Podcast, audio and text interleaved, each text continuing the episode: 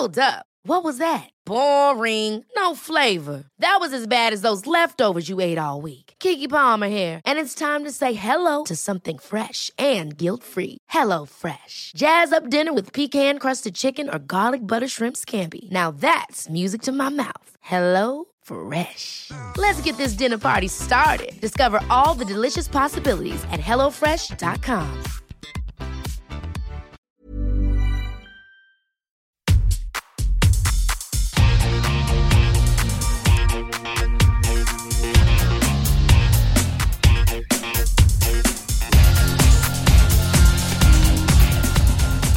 Hola a todos, soy Cristina Mitre. Bienvenidos a mi podcast, un espacio semanal que te da acceso a los mejores expertos de la salud, la nutrición, el ejercicio y el bienestar para aprender a vivir mejor. Suscríbete a mi programa en tu reproductor de podcast habitual o desde mi web cristinamitre.com, donde encontrarás además todas las notas de este episodio.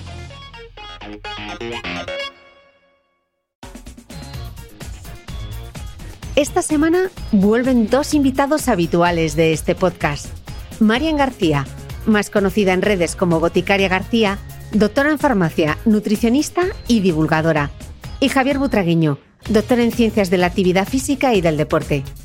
En la entrevista vamos a hablar sobre el último libro de Marian, Tu cerebro tiene hambre, en el que se responden preguntas como ¿por qué nos cuesta tanto perder peso y mantenernos? ¿Cómo saber si tenemos hambre de verdad? ¿O por qué nos damos atracones en cuanto nos disgustamos? Con los dos expertos vamos a entender, entre muchas otras cosas, que las causas de la obesidad son múltiples y a desterrar esa idea de que para adelgazar basta siempre con la fuerza de voluntad y cerrar el pico. Boticaria García, Marian García, Javi Butragueño, bienvenidos al podcast. Buenos días, ¿qué tal? Venga, que hoy tenemos muchísimas cosas que, que contar, que Marian está de estreno, nuevo libro, Tu cerebro tiene hambre, eh, un libro maravilloso que, me, le- que me, le- me lo he leído entero de la P a la PA. Marian, arrancas el libro escribiendo que durante años nos han vendido que todo se soluciona haciendo algo tan simple como comer menos y movernos más. Vamos, las gallinas que entran por las que salen. Según esta teoría, el que no adelgaza es porque no quiere, porque no tiene fuerza de voluntad. Tú dedicas un montón de páginas en, este libro a explicarlo, pero dame tres ideas para, para, sí, para arrancar. Bueno, es que nadie nos ha contado, Chris, que realmente la verdadera razón por la que es tan difícil perder peso, y no solo perderlo, porque perder al final te metes a hacer una dieta rápida y pierdes peso, pero mantenerlo y encontrarte bien contigo mismo, es que tu cerebro tiene hambre, que es el título del libro. Tu cerebro tiene hambre aunque no toque. Algo que Javi nos va a hablar mucho de esto ahora, que es que tus músculos están tristes. Se habla muchísimo del eje intestino-cerebro. Vamos, estamos hartos de oír hablar del eje intestino-cerebro y está muy bien, pero Javi siempre insiste mucho en que los músculos son parte de esa triada. El eje intestino-cerebro-músculo. Y además del que el cerebro tiene hambre, que los músculos están tristes, en lugar de alcohol por las venas, como cantaba Ramorcín, litros de alcohol corren por tus venas, lo que tenemos es cortisol, Cris, corriendo por las venas, que es la hormona del estrés. Mm. Marian, vamos a verlo en detalle contigo y con la ayuda de Javi, porque lo que me gustaría entender de manera sencilla es por qué tenemos hambre y si hay algo que se puede hacer realmente para controlarla. Tú explicas en el libro que hay cinco tipos de hambre. Eh, esto no lo sabía. Bueno, la verdad es que es un poco una, una manera, digamos, divulgativa de, de contarlo. Yo hablé mucho con, con Javi de los tipos de hambre, me pasó muchos artículos y al final lo hemos resumido en cinco tipos. El primero es el hambre-hambre, que es como el anuncio este de, creo que era Calvo, el del atún, ¿no? Que decía, tenemos hambre, hambre, tenemos hambre, hambre.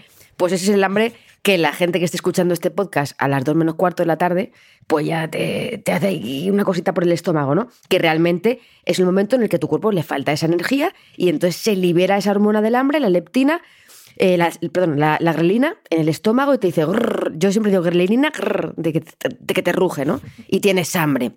Luego tienes el hambre emocional.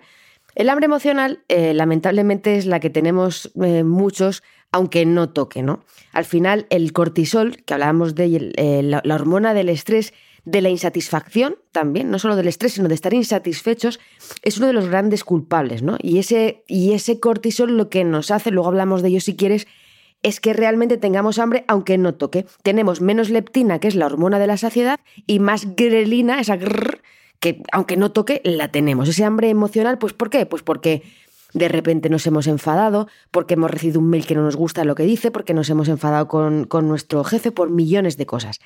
El tercer hambre es el hambre ambiental. ¿Quién no ha pasado delante de un puesto de gofres y, ese olorcito dulce, o al revés, o de perritos calientes, de salado, y el ambiente o ves a alguien comiendo algo y te apetece. Tú no habías pensado comerte un gofre, pero pasas delante del puesto y te apetece. Luego tenemos el hambre hormonal también, y ese hambre hormonal es el de las personas que tienen una desregulación en sus adipocitos que me gusta mucho la palabra tipocito y hablaremos de ella. En la grasa, la grasa no les funciona bien y manda señales, la grasa que no solo sirve para almacenar energía, sino para mandar mensajes, te manda un mensaje la grasa de que tienes que comer aunque no te toque. Tú fíjate qué faena, Chris, que porque tengas la grasa no funcionando bien, tengas hambre aunque no toque. Y el último tipo de hambre es el hambre Dragon Khan, que es el de la montaña rusa, que es este que se habla muchísimo ahora del azúcar, ¿no? Te hace un pico de azúcar, un pico de glucemia, un pico de insulina, pero lo importante no es el pico, lo importante es la caída. Y cuanto más grande es la caída, esa caída de glucosa, al final tu cuerpo te pide más. Porque dices, oye, si yo me he tomado un croissant por la mañana, y hay estudios que lo que dicen es que la gente que desayuna dulce acaba comiendo más calorías, porque tiene ese pico de azúcar, cae ese azúcar, tu cuerpo te dice, oye, yo quiero estar como estaba antes, dame más azúcar. Y estás todo el día en esa montaña rusa subiendo y bajando. Y es una faena porque son cinco tipos de hambre que además encima los puedes tener todos a la vez. Mm. Eh, nos has hablado ya de dos hormonas del hambre, esta leptina y esta grelina, cuando te rugen las tripas, ¿no? Eh, en todo este tema del hambre hay esos sospechosos habituales que son las hormonas y los neurotransmisores, que hemos hablado mucho en el podcast tanto de hormonas como de neurotransmisores. Para aclararnos, Marian, ¿quién es quién y en qué se diferencian? Bueno, pues yo lo, diferencio de una manera muy gráfica y hablo de que las hormonas son las repartidoras de Amazon y los neurotransmisores son los repartidores de Globo. Porque al final Amazon y Globo es diferente. ¿Tú Amazon qué pides? Pues pides a lo mejor, ¿qué te voy a decir? Eh, cacerolas, por ejemplo, que las necesitas para cocinar.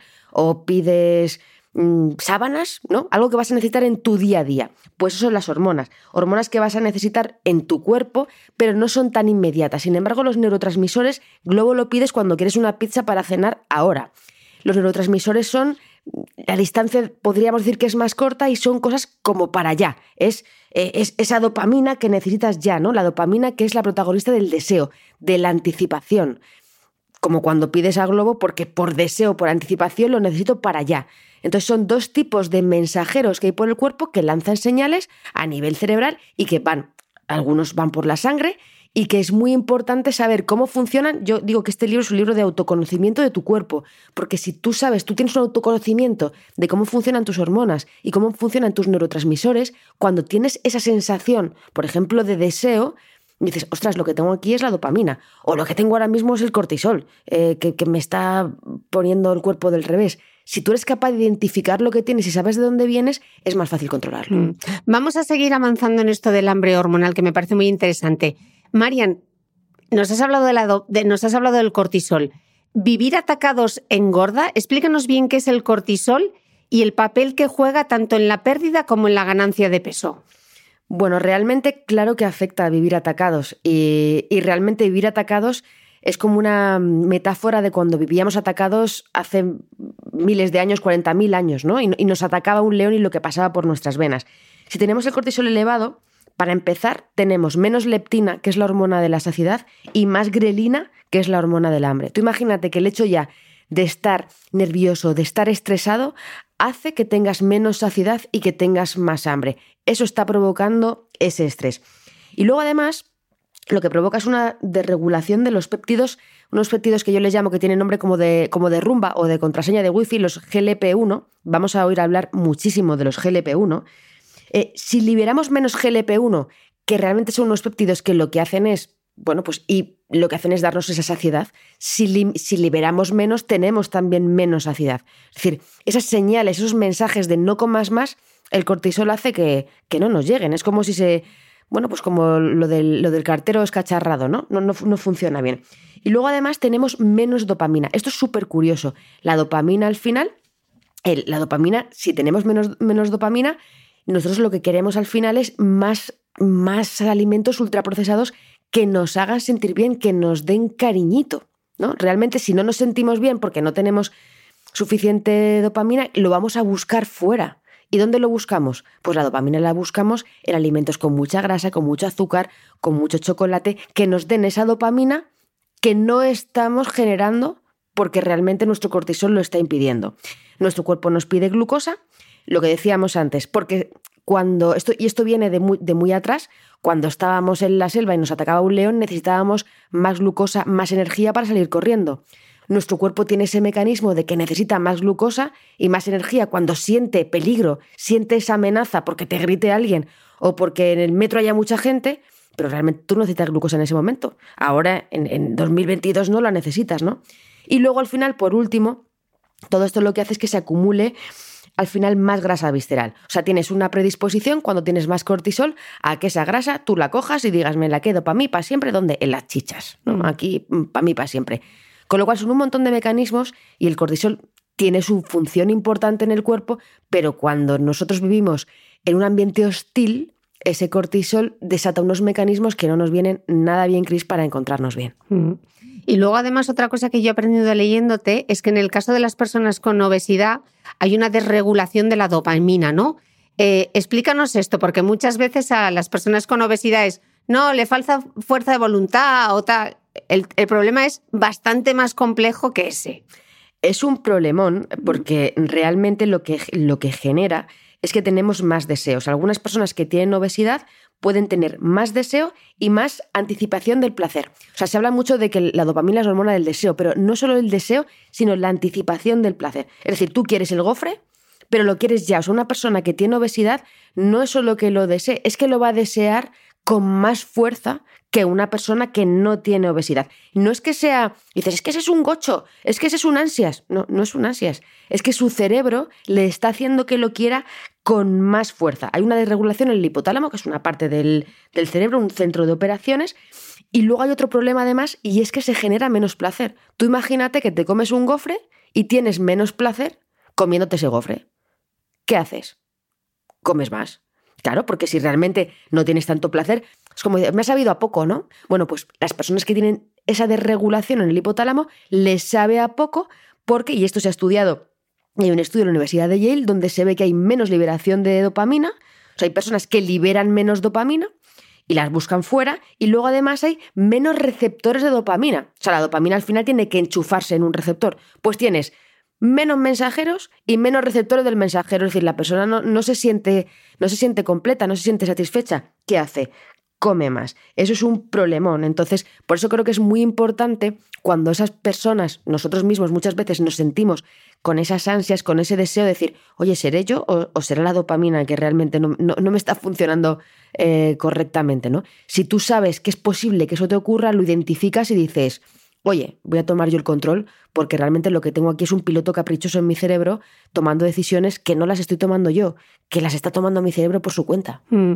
Y en esta aventura de identificar para ser capaces de adelantarnos, mm, la pregunta del millón, Marian, ¿cómo sé yo si mi hambre es de verdad o es un hambre hedónica? Por ejemplo, ¿por qué me apetece más comerme un plato de pasta que un brócoli al vapor? Bueno, pues realmente esto en el libro hicimos como una especie de, árbol de, decisión para, para, poder identificar en ese momento si realmente tienes hambre, hambre o no, o el hambre que tienes es un hambre, bueno, que lo que, lo, está fabricando tu cerebro en función a muchas cosas.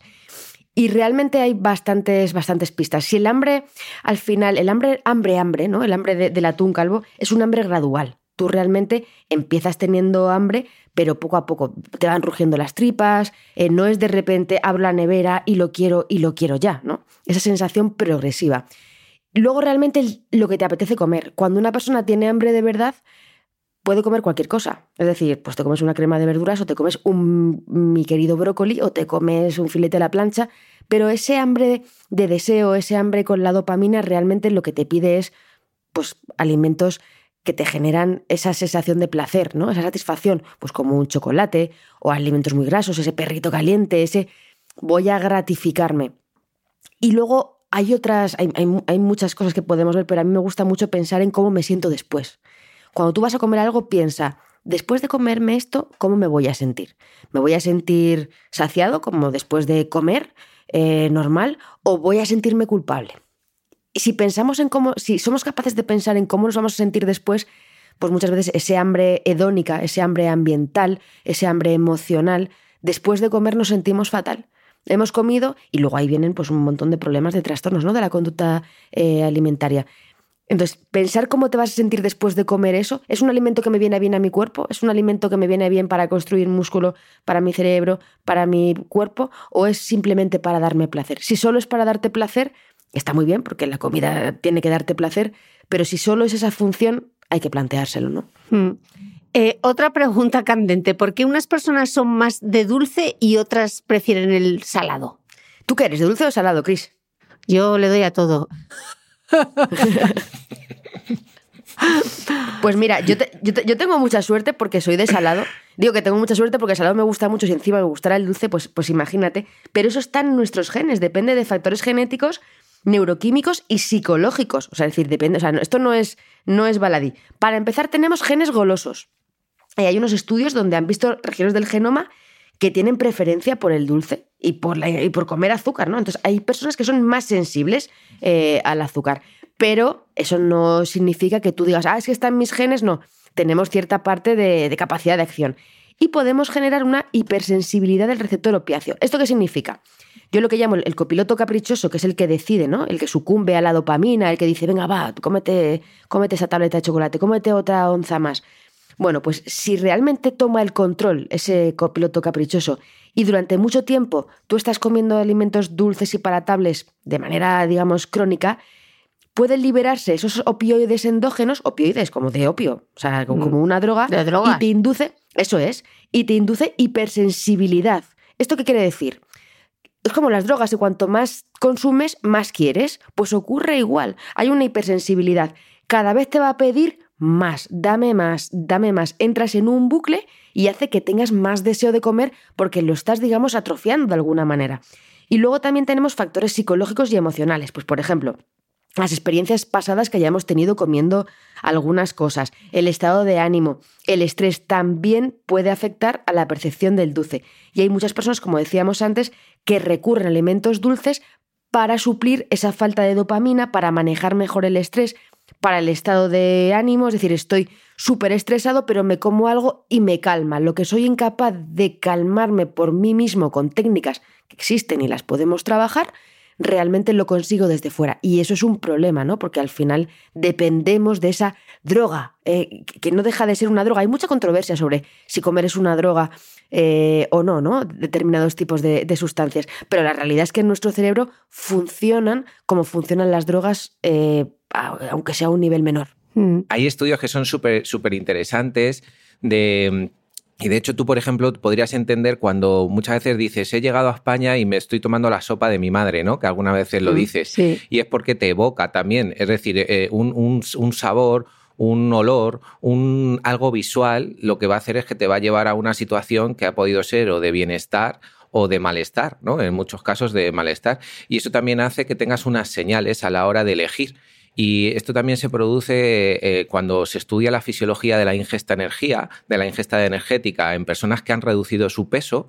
Eh, es muy curioso, ¿no? Haces una dieta muy restrictiva y tu cuerpo te está pidiendo a nivel sensorial y a nivel del hipotálamo te está mandando una señal de decir, oye, come algo que te, de alguna manera te va a estimular una sensación de bienestar. Entonces puedes elegir alimentos que de alguna manera tengan más nutrientes pero sean de peor calidad simplemente por esas señales visuales o auditivas o incluso emocionales que tienes. Eso es súper curioso. Mm, el famoso comfort food, ¿no? Del que hablan los ingleses siempre, ¿no? Eh, Mariano, a colación de lo que estabas diciendo, eh, una pregunta un poco controvertida. ¿Comer puede llegar a ser adictivo? Bueno, realmente, eh, y como decíamos, hay mucha controversia con respecto a esto, pero realmente puede llegar a serlo porque esos receptores que tenemos en el cerebro, o sea, las sustancias que son muy adictivas como la cocaína o las anfetaminas, actúan sobre la dopamina mm. también, ¿no? Estamos hablando todo el rato de la dopamina, pero es que realmente es uno de los grandes protagonistas. Entonces, teniendo en cuenta que las señales opioides, eh, endocannabinoides, que se llaman así, que se liberan cuando se consumen alimentos, son similares, pues hay autores que dicen que sí, que realmente hay una analogía entre lo que ocurre cuando consumes estas sustancias y cuando consumes eh, pues algunos alimentos. Entonces, cuando se combina liberar dopamina y liberar los endocannabinoides, el sistema de recompensa, el que te dice, oye, esto me gusta, dame más, como si le das al botón en los experimentos de, de, casi del perro de Pavlov, pues esa sensación placentera es similar. Sin embargo, aquí la diferencia está en que hay una complejidad, o sea, es decir, hay muchos factores, eh, como decía Javi, también genéticos, psicológicos, sociales, lo que tú tienes aprendido, lo que tú has vivido, tu experiencia, hacen que no sea exactamente igual, porque hay comida que puede ser adictiva para algunas personas, pero no para todas, ¿no? No todos lo experimentamos igual, mientras que las drogas suelen tener un efecto bastante similar, ¿no? Al final el efecto es más potente. Se ha estudiado que cuando algunas personas que son adictas a las drogas, y esto es muy curioso, a los opioides, ¿no? Cuando, que toman droga, están en abstinencia, consumen más alimentos con azúcar. Hay muchas personas, eh, mira, te puedo hablar, por ejemplo, de, de Oyan, de Jonky Books, que él habla abiertamente de él, está rehabilitado, él realmente eh, está fenomenal, pero él habla de su adicción al chocolate, porque él ya no consume, pero su, cerebro le pide ese, azúcar, ese chocolate, esa sensación de grasa con azúcar. Y claro, esto al final lleva a que aparezcan estados depresivos, que tú cuando comes azúcar, cuando comes esas grasas, te sientes mejor. Y es, bueno, pues algo complicado, porque al final si tú dependes de esto y son alimentos que suelen ser con una densidad energética muy alta, acabas acumulando a lo largo del día una serie de calorías que no necesitas y eso se acaba transformando, bueno, pues en ese, adipocito eh, que se pone triste, que no es el bueno, sino el que, bueno, pues se queda apretado ahí en tus caderas. Y, y Marian, en este camino de comprender eh, nuestro hambre, todo esto del mindful eating, que a veces puede tener un poco arcoíris y unicornios, ¿realmente funciona? ¿Tiene evidencia como para que lo recomendemos? Cuando empecé a escribir el libro y hablaba con Javi, le, decía yo, es que esto del mindful eating suena tanto a unicornios, ¿no? Tenemos tantos prejuicios los divulgadores científicos con todo lo que puede sonar pseudociencia, todo lo que puede sonar, pues eso, arcoíris, que hay palabras como el mindfulness que se ha utilizado tan mal que dices, no, no, es que esto no puede ser bueno, o si hablo de esto me van a tachar de que esto es una magufada, ¿no? Bueno, pero realmente eh, hay que diferenciar y sí que hay evidencia. Hay muchos estudios, estudios de intervención en los que se ha visto cómo estas técnicas de atención plena, que no nos hemos inventado ahora, no se las ha inventado un señor tocando los cuencos tibetanos ahora mismo, sino que realmente ya vienen de técnicas milenarias de atención plena, realmente tienen eh, realmente una efectividad. Lo que ocurre es que una cosa es tener atención plena para aprender a comer, para ser consciente de lo que comas, y otra cosa es que con eso vayas a adelgazar. O sea, los estudios lo que han demostrado es que realmente tú puedes gestionar tu hambre emocional, o sea, tú puedes ser capaz de identificar esos patrones y de comer mejor, pero no hay una correlación directa con que vayas a perder los 5 kilos que te quieres quitar. ¿Que comiendo mejor puede que acabes perdiendo esa grasa que no quieres? Puede ser, pero realmente tú lo que aprendes es a gestionar el hambre y luego hay consecuencias después. Pero sí que es interesante, y hablamos mucho en el libro y, tenemos una serie de, estrategias y de pautas para cuando tú te sientes a la mesa, seas realmente consciente ¿no? de lo que estás haciendo. Y ser consciente de lo que haces y tomar el control hace que vayas a evitar esos patrones que luego te van a hacer sentir culpable. Mm. Eh, me gustaría leeros esto que escribe la periodista Paloma Bat en su newsletter In and Out. Dice así, Ninguna mujer quiere ser gorda. Ninguna mujer se levanta un día y se come un croissant pensando en lo bien que le va a venir eso a su predisposición natural para padecer diabetes. Ninguna mujer sueña con entrar en la talla XXXXXL a menos que venga de la XXXXXL. Y tampoco ninguna mujer aspira a que le tengan que unir dos asientos en un avión para poder colocar su trasero. Y sin embargo, esto ocurre cada día en diferentes partes del mundo estaría bien no sumar el escarnio y la sorna a quienes ya viven inmersas en la vergüenza de la obesidad, porque sí, la obesidad es la única enfermedad que se vive con vergüenza. Al fin y al cabo, parece tener una solución, entre comillas, tan sencilla, que es de imbéciles no recurrir a ella. Simplemente con cerrar el pico basta. Ojalá en todos los casos fuera así de fácil. Ojalá todos los tejidos adiposos respondiesen igual a la disminución de ingesta calórica y al aumento de actividad física. Eh, Marian, tú escribes que lo más urgente que debemos arreglar es el estigma del peso y de la diversidad corporal. Me gustaría escuchar eh, tanto tu opinión como la de Javi eh, tras leeros esto de Paloma. A ver, realmente es, es, muy impactante ¿no? lo que dice esa reflexión y es muy valiente también, porque al final tener un cuerpo, como se llama, un cuerpo normativo, un cuerpo socialmente aceptado, un cuerpo por el que nadie te va a criticar, depende de tus adipocitos, depende de tus genes, depende de tu microbiota, depende de tu cerebro, de tu estrés, de tu entorno y de muchísimos factores frente a los que la famosa fuerza de voluntad al final es David contra Goliat. Y leyendo este texto, Chris, eh, me he acordado de cómo realmente yo hubiera titulado este libro, en vez de Tu cerebro tiene hambre, que realmente identifica, ¿no? Y, es de lo que va el libro, pero si, si, viviéramos en un mundo en el que se pudiera expresar las cosas como uno quiere, eh, sin miedo, yo a lo mejor lo hubiera titulado en la línea de, como lo, como, como lo que has leído, No hay gordos en el metaverso. Porque realmente, y esto es polémico, si tú te haces un avatar en el metaverso, ¿quién pondría un cuerpo con obesidad? ¿No?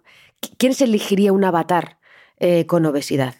No, nadie. Yo no conozco a nadie que se elija un avatar. La gente cuando se coge los avatares se intenta poner, pues si eres moreno te pones rubio o te pones con los ojos, o sea, buscas y un cuerpo normativo, sin duda. Nadie quiere que le critiquen por su cuerpo, ¿no? Entonces esto es una realidad. Eh, nadie quiere tener un cuerpo por el que no se vaya a sentir bien, por el que se vaya a sentar en un avión y se vaya a ver incómodo porque no cabe eh, en el asiento o porque una silla se tambalea. Esto ocurre y es muy importante. Entonces, bueno, me parece muy, muy valiente su reflexión y creo que Javi tiene mucho que decir porque, mira, esa frase que ponía de cerrar el pico, yo la puse en el libro y Javi me la hizo quitar y me dijo cerrar el pico lo vio, le dio, le dio vueltas la cabeza porque él es súper sensible y dijo, esto duele muchísimo. Cerrar el pico es una frase que no debería existir Igual que no sé, bueno, hay que cambiar el lenguaje, ¿no? Hmm. ¿Tú qué piensas? Bueno, es que, ¿sabes qué pasa? Que cuando lo ha, ido leyendo eh, Chris, a mí se me ponían los pelos de punta, porque realmente hay palabras que, que, son, son como muy fuertes, ¿no? A mí que alguien sienta vergüenza por algo que a lo mejor pues ha tenido una complicación, sobre todo a lo mejor a nivel cuando era niño, ¿no? Que no ha tomado decisiones, esto lo digo muchas veces, eh, que los padres tengan una mala alimentación o no se muevan, eh, te va a condicionar. Que tu madre cuando estás durante el embarazo tome algunas decisiones o tenga un estrés súper fuerte, te va a condicionar. Que las decisiones que tú tomas hasta los 10 años no están, tú no eres capaz de hacerlo. Y todo esto, cuando tú eres mayor, estás condicionado y sientes vergüenza. Y esa vergüenza, avergonzar a alguien por el cuerpo, a mí me parece súper triste. Por eso creo que no hay que juzgar porque hay muchas cosas detrás. Mira, yo, hay una cosa que esto yo creo que se conoce poco y esto lo, hice en una charla que, di en, en, la SED, en la Sociedad Española de Obesidad, en, una parte de psicología, ¿no? Y había una cosa que, se, que tenía que ver con el ejercicio, ¿no? Y era cómo el estigma o las experiencias de estigma hacían que una persona que tenía obesidad se excluyera o se autoexcluyera de hacer ejercicio curiosamente, cuando nosotros lo que queremos es que la gente se mueva porque sabemos los beneficios que tiene el ejercicio. Y había, perdón, había cinco componentes que decían dos autores, Lick y, Felan, que eran súper interesantes, ¿no? Y era, cuando tú, por ejemplo, pones una etiqueta a una persona, es decir, que dices, tú, esa persona tiene, además se suele decir así, ¿no? Esa persona es obesa. Vale, pues lo que identificas, lo pones una etiqueta que le empieza a construir como una historia. Vale, esa persona es, obesa y como es obesa tiene un estereotipo que, se que lo que significa es, oye, este como es, como es obeso es que tiene falta de fuerza de voluntad, está comiendo mucho, tendría que cerrar el pico, no se mueve, independientemente de que no sepamos absolutamente nada. Esos estereotipos la siguiente, en la siguiente fase es como son estereotipos negativos. Es decir, al final no hay nada, nada positivo y lo que hace es que tú al final pierdas un poco de estatus y se empieza a discriminar a la persona. ¿Y qué es lo que ocurre finalmente? Que cuando es una, eh, hay una etiqueta con un estereotipo que no conocemos el contexto, pero al final son estereotipos negativos y pierdes estatus y te discriminan. Pero además, cuando mucha gente habla de eso como de esa manera eh, y además tiene un, poder, me, refiero a una asociación, una sociedad médica, lo que hace es que lo que te van separando de la sociedad, entonces tú ya no formas parte de la normalidad.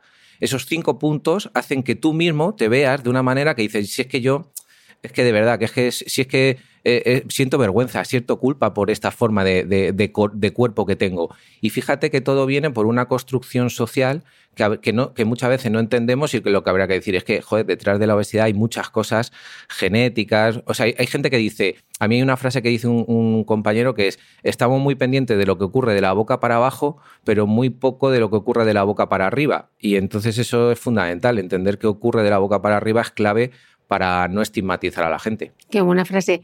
Eh, Javi, hemos mencionado la palabra fuerza de voluntad, el concepto fuerza de voluntad varias veces.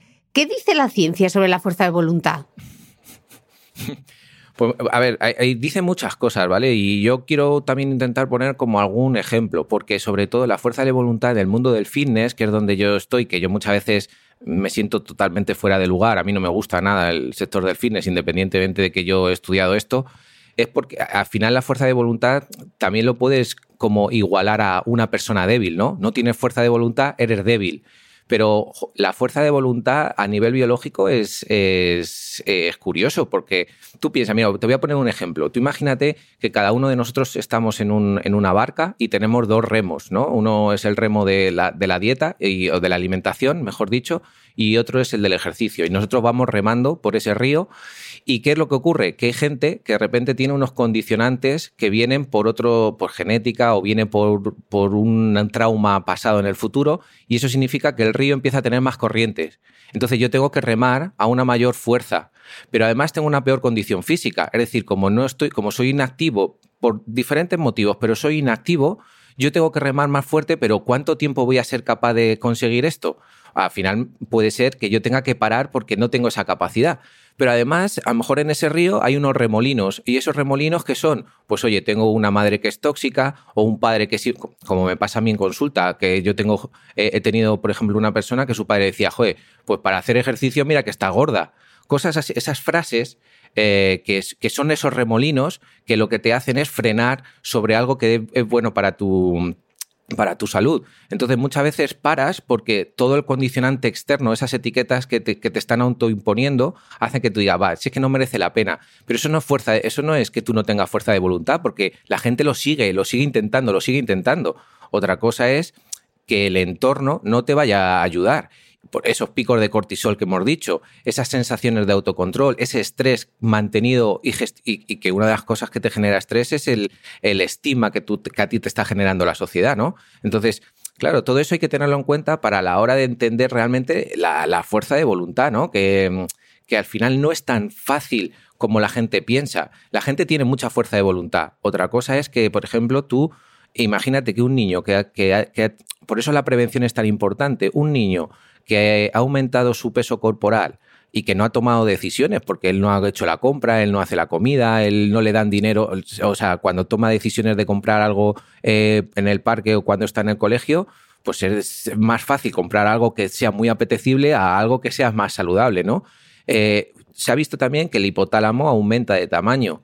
Si aumenta de tamaño, las decisiones que va a tomar y las, y, las señales que va a tener van a ser totalmente diferentes a si no está inflamado, si no está aumentado. Es decir, que son señales fisiológicas que es muy difícil gestionar con una voluntad o un control. El que te dice que, puedes controlarlo realmente no, entiende de la, de la salud real o de la fisiología humana.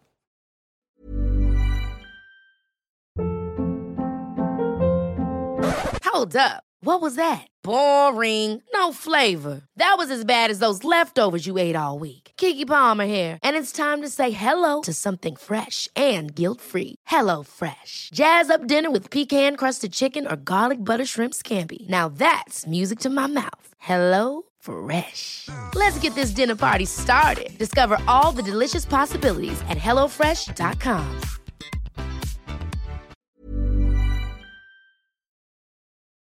Bueno, está claro que hay que terminar con el estigma, pero Marian, una pregunta también un poco controvertida. ¿Se puede tener exceso de grasa y estar metabólicamente sano? Tú dices en el libro esto que me ha apuntado, que hay cosas que las analíticas no nos cuentan. Explícame esto, por favor, porque me parece muy importante. Pues mira, esto fue una de las, una de las partes del libro que hablando con, con Javi, Javi lo sabe, le dije, es que esto no sé si meterlo porque es muy controvertido y habrá gente que no lo entienda bien, eh, el mito de los fat but fit, ¿no?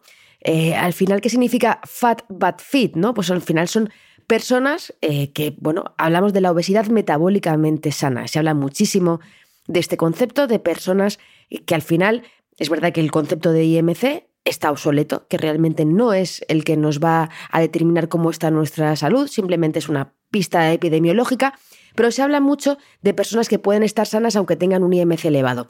Claro, muchas veces hablamos de personas, atletas, luchadores de sumo, levantadores de pesas, ¿no? Que realmente a lo mejor no tienen una altura muy, muy alta, pero tienen mucho músculo y el IMC les sale elevado. Pero no hablamos de eso que realmente puede existir, sino de esas personas, seres humanos cotidianos, que te sobran unos kilos, pero metabólicamente están sanos, porque lo que se dice siempre, la analítica, yo no tengo diabetes, yo no tengo hipertensión, yo no tengo riesgo cardiovascular, es decir, tengo un exceso de grasa, pero mis analíticas, yo estoy de notable o de sobresaliente. ¿Qué ocurre?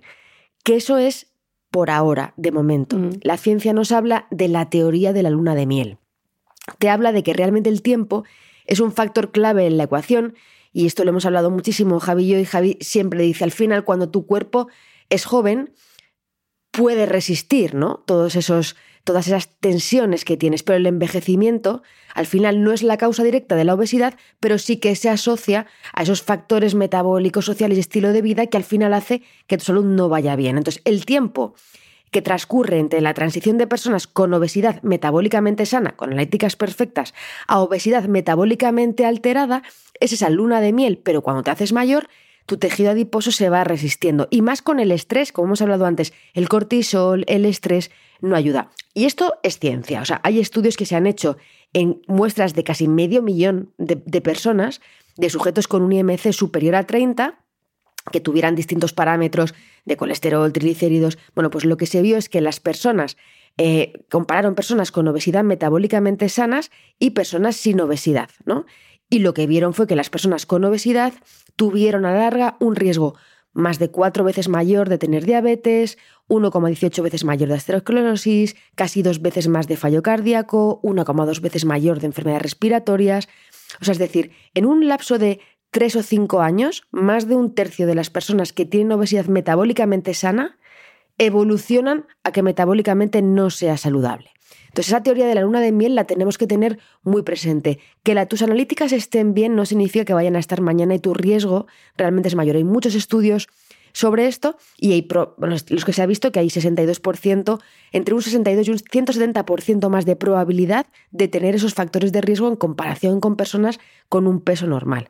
Entonces, esto es independientemente de, de la condición física, del estigma, de la apariencia, de la estética. Esto es lo que ocurre dentro de tu cuerpo, ¿no? Y no lo podemos dejar de lado. Mm. Ahí hay una cosa que eh, hay un artículo muy, muy, muy reciente, muy reciente que, es muy bonito porque dice que lo que se llama que es como la conversión entre la, la salud cardiometabólicamente pues, insana y sana, ¿no? Y esto e, es súper bonito porque hacen como tres grupos y les siguen durante 27 años. Es, es, muy, muy actual el trabajo. Mm, y, evalúan desde los 50 a los 64 años, desde los 65 a los 80 más o menos, y luego de los 80 hasta que la gente se muere, ¿no?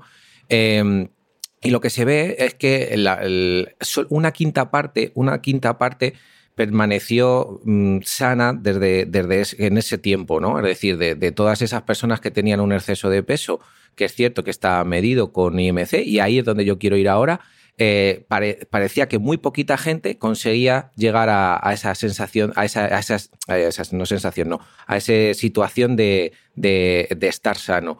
Claro, la pregunta que hay que hacerse y que todavía quedan muchas preguntas por hacerse y estudiar mejor es, vale, de esa quinta parte, ¿qué diferencias tienen junto con los con los otros que han pasado a no estar sanos. Y una de las cosas que es clave, que yo cada vez voy teniendo más, más claro, es que la condición física, esa condición que te hace que tú biológicamente estés más joven, es decir, que haya menos estrés de, desenescencia celular, hace que tú puedas estar mejor. Por lo tanto, que tú tengas una mejor condición física a nivel cardiorrespiratorio, que tú tengas una mejor condición física en cuanto a la fortaleza de cómo los músculos captan glucosa, la utilizan o degradan proteína, eh, o utilizan o, generan energía, lo que va a hacer es que tú estés más sano durante mucho más tiempo, independientemente de la composición corporal. Porque también pasa que hay gente delgada que como tiene una condición física muy, muy mala, eh, también eh, pasa a la otra situación. ¿Vale? Es decir, que, y es por envejecimiento, pero ese envejecimiento tiene mucho que ver con la condición física. Mm, justamente ahí, ¿no, Marian? Porque tú explicas también en el libro que estar delgado tampoco es sinónimo de salud, ¿Qué pasa con los llamados tófilos? Thin out, fat in, es decir, delgado por fuera con obesidad por dentro. Claro, esa es otra, otra de las cosas que, queríamos explicar en el libro también, pues que realmente eh, siempre hablamos por el tema del cuerpo normativo, ¿no? Como realmente siendo normativo, lo, que, es, lo que parece que está mal es eh, realmente tener ese cuerpo más grande, pero ¿qué pasa con los delgados que nadie les dice nada? Pues TOFI es thin out, fat in, o sea, delgado por fuera con obesidad por dentro. O sea, tienen apariencia de persona delgada, un IMC menor de, 25, pero al final el problema es que cuando ven sus analíticas, aquí puede ocurrir al revés, que realmente estas personas que parecen estar más sanas que una manzana, tienen un perfil de que es sedentario, se cuida un poquito y pueden desarrollar también resistencia a la insulina, problemas metabólicos parecidos a los de las personas con obesidad, aunque aparentemente estén delgados, ¿no? Y bueno, realmente aquí es algo de lo que hemos hablado muchísimo, esa parte de ejercicio físico, esas eh, superquinas, ¿no? Las mioquinas, las exerquinas, esa píldora de, de, la felicidad para tu cuerpo que te genera el ejercicio, aunque estés delgado, si no haces ese ejercicio, si no te alimentas bien, si no tienes antioxidantes, tu cuerpo, pues al final también, también se resiente, ¿no? Pero sin embargo, como dicen en mi pueblo, unos mocos son sonados y otros mocos son sorbidos. Y los mocos de, los, de las personas con obesidad, claro, son mucho, mucho más sonados siempre. Vale, no nos vamos a poner a hablar de mocos, pero sí de palabras, porque eh, Javi, como las palabras importan mucho, yo te he oído insistir mm. en que en lugar de hablar de peso, hay que hablar de acumulación de grasa. Entonces, vamos a explicar esto porque ya hemos dicho que el IMC no nos sirve de nada. Eh, vamos a meternos en materia. el, IMC sirve para estudios grandes epidemiológicos, porque es una medida que, sí que se ha correlacionado con. Es decir, cuando tú, cuando tú ves muchos datos, cuando ves unas muestras enormes, como ha dicho Marian, de datos, de millones de datos, si tú miras el IMC, ves que cuanto mayor es el índice de masa corporal, muchos puntos se van juntando en referente a, problemas metabólicos. Lo que pasa es que esto también pasa con, cuando empiezas a medir la grasa en gente que está delgada, también te, y también ves que esos problemas se pueden generar. Y, como yo sé que a vosotros os gustan los datos, yo en los últimos estudios que he visto, cuando hablamos de porcentajes de grasa, cuando hablamos de porcentajes de grasa, eh, se ha visto que hay un valor de referencia, un valor de referencia en mujeres que normalmente suele ser un 30% y en, y en hombres un 25% aproximadamente, que a partir de ahí no significa que cuando sobrepases eso ya está dañado el tejido adiposo, significa que a partir de ahí hay unas presiones en el tejido, en el adipocito, que lo que pueden hacer es dañarlo.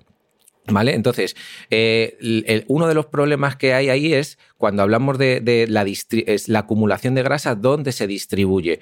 Eh, no es lo mismo, y esto lo hablamos en uno de tus podcasts con Sergio Espinar, ¿no? Hmm. Que hablábamos de, ¿es lo mismo que se acumule en la zona subcutánea, en la zona visceral o en la zona glúteo-femoral? Pues no, no, no es lo mismo. Es decir, si se acumula, por ejemplo, esto que en mujeres les preocupa mucho, siempre se ha, ido viendo que una acumulación de esa grasa, a lo mejor en la, en la zona de, del pecho, del pectoral, eh, o en la zona glúteo-femoral, no tiene tanta, no tiene un estresor tan fuerte a nivel metabólico como si está a nivel subcutáneo o, sobre todo a nivel visceral. Pero es lógico, ¿no? Cuando la grasa se va infiltrando en los tejidos y esa grasa, por, por el motivo que sea, es decir, porque tengo una mala alimentación, porque, porque no soy flexible metabólicamente, que esto significa que yo la energía que estoy eh, introduciendo en mi cuerpo a través de la alimentación no soy capaz de utilizarla correctamente.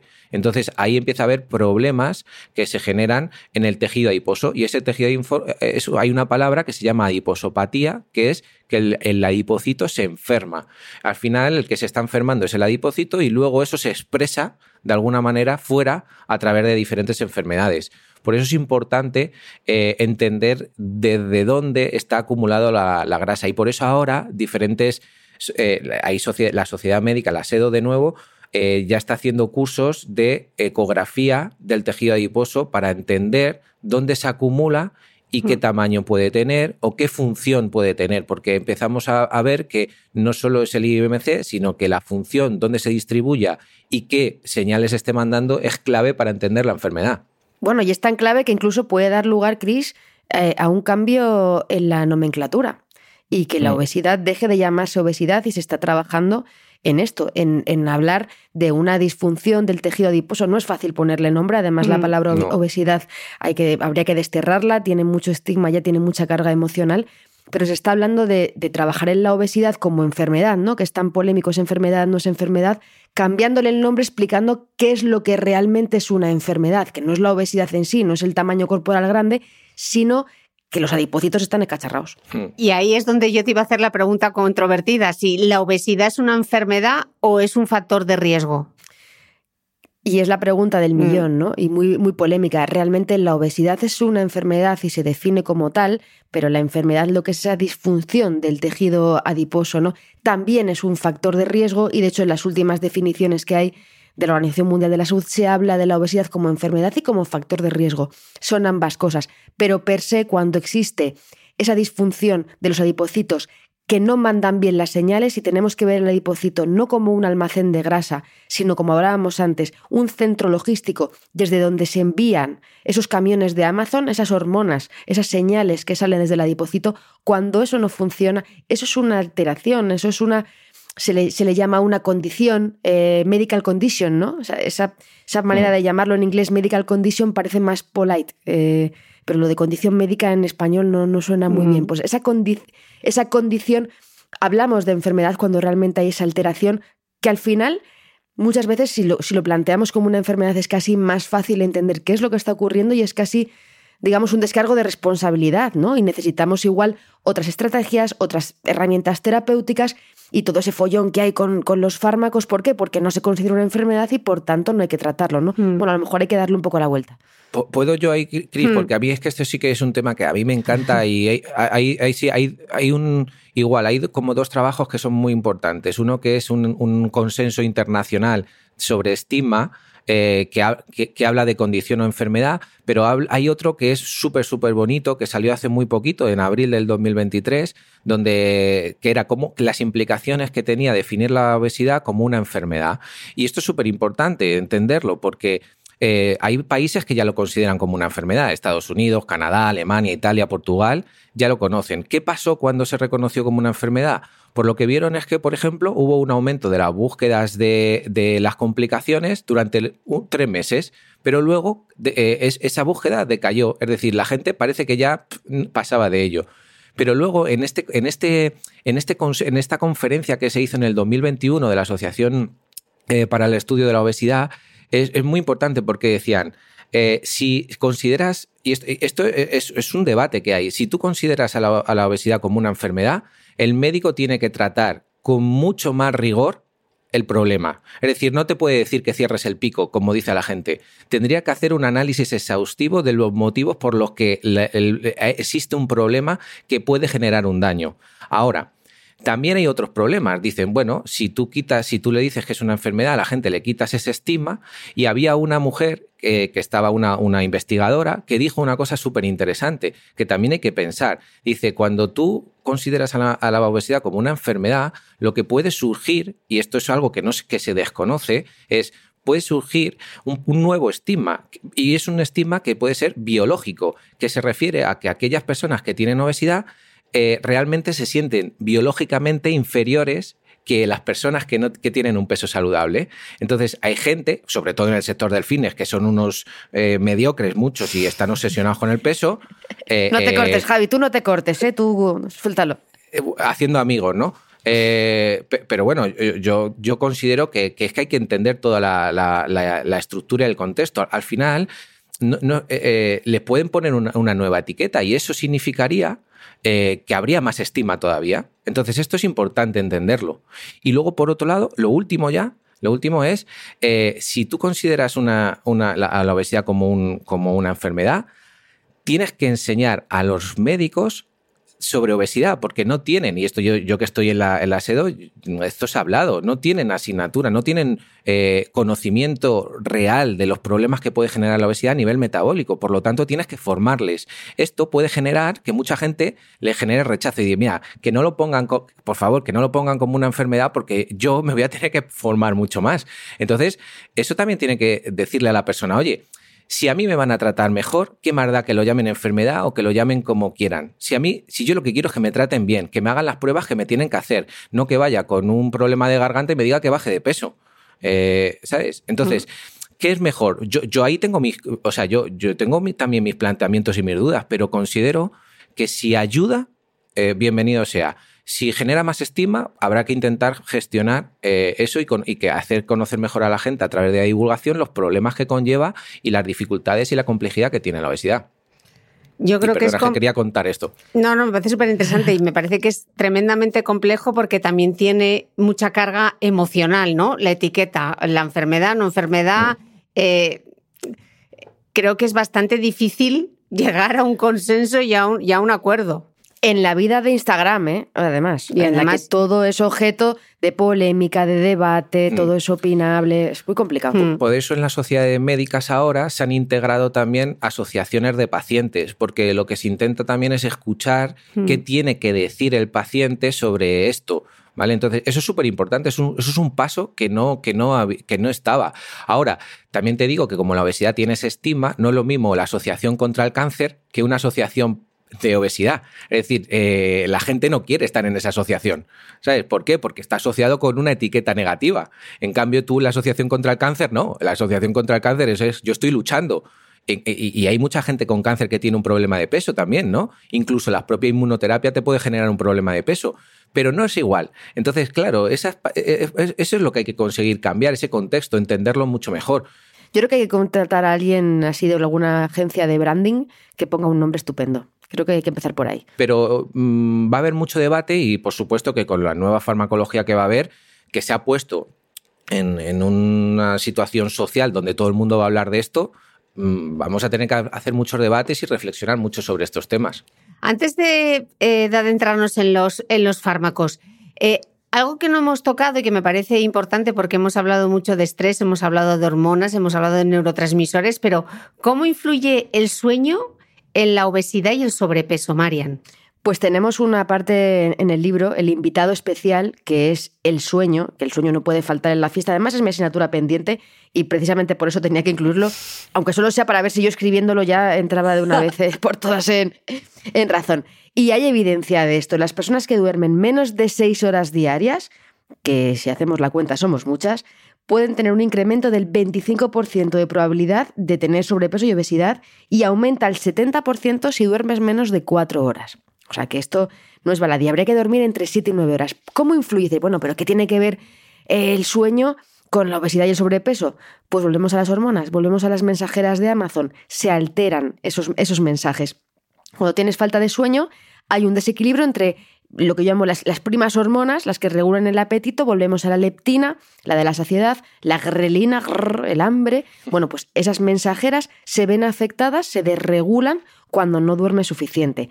También se almacena más grasa. O sea, se ha visto que afecta el metabolismo no dormir bien disminuye el gasto energético en reposo y aumenta la acumulación de grasa, como decía Javi antes, en lugares donde al final pues, son más complicados. Y si eso ocurre durante mucho tiempo, pues al final no hace falta que, hablemos de lo que pasa, ¿no? Mm. Luego también, en tercer lugar, hay más estrés, ¿no? O sea, se alteran las hormonas, se almacena más grasa y hay más estrés. ¿Por qué? Porque si tienes sueño, vives más estresado. Cuando dices, madre mía, qué sueño. O sea, a, perro flaco todos son pulgas. Cuando tú estás más estresado, al final, ¿qué haces? Hambre emocional, como hablábamos antes.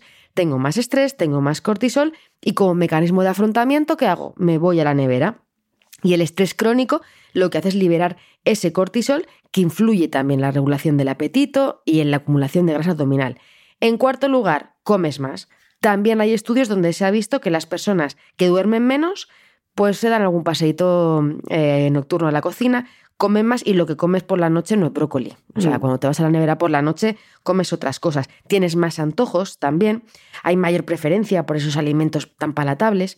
Y por último, como consecuencia, como efecto colateral, menos motivación para hacer eh, ejercicio, menos actividad física. Si estás arrastrado porque has dormido poco, te apetece menos ponerte las zapatillas y irte al gimnasio o irte a correr o ponerte a hacer ejercicio, ¿no? Entonces, el estilo de vida se vuelve más sedentario cuando tienes sueño. Al final es todo un poco la pescadilla que se muerde la cola todo el rato. Como lo hemos adelantado, vamos a hablar brevemente sobre los nuevos fármacos hackeadores del hambre porque en, mi newsletter en A Micrófono Cerrado, eh, la endocrina Laura Bartolomé ya nos ha explicado muy en detalle cómo funcionan estos nuevos fármacos, pero varias preguntas que son importantes por centrar el tema. Marian, ¿por qué están en boca de todo el mundo?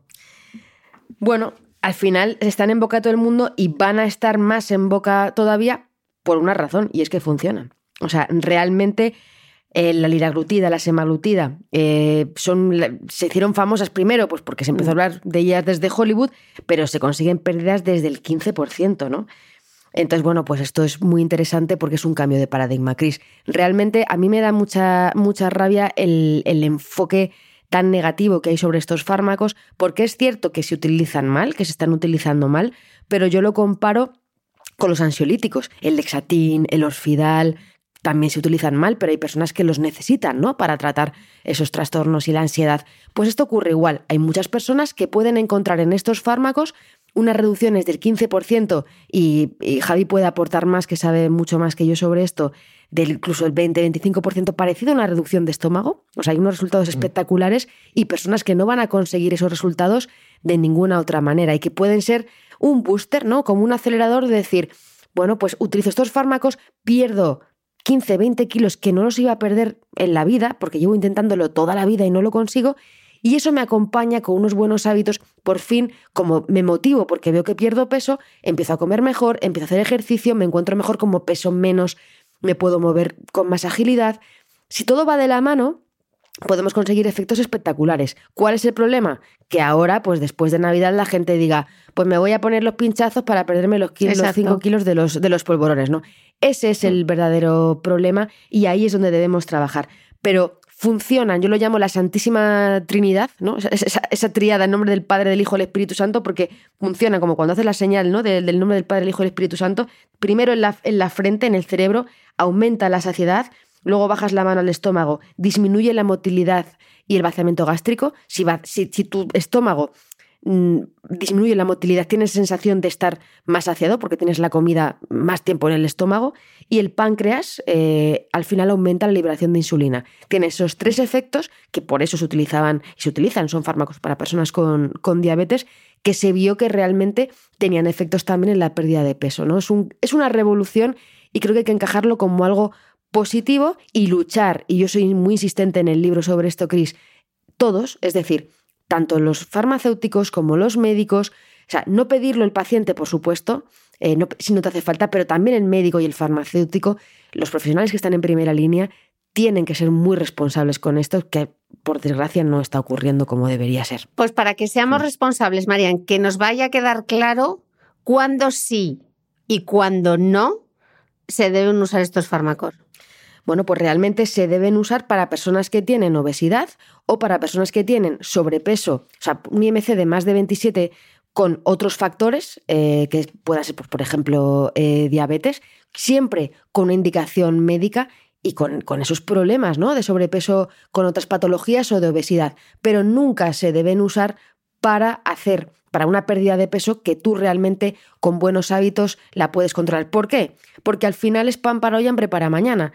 Obviamente, si tú vas a tener, si, te, utilizas estos fármacos y no comes porque realmente tienes sensación de saciedad, vas a perder esos, esos kilos, pero en cuanto dejes de usar el fármaco, vas a dejar de tener la sensación de saciedad, con lo cual vas a volver a comer.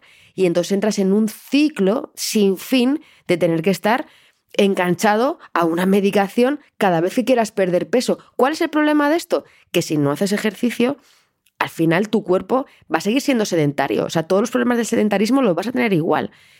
Mm. Es decir, es muy complicado porque además, bueno, pues también hay, hay efectos secundarios, ¿no? Con, mm. con los fármacos que, que, no son desdeñables. Que una persona que no va a perder esos 20 kilos, el beneficio de riesgo de los fármacos lo supera es mucho mayor porque el beneficio de quitarte esos kilos que te sobran va a ser mucho más positivo, pero para una persona que solo va a perder 4, 5, 6 kilos, desde luego el beneficio de riesgo no se compensa, ¿no?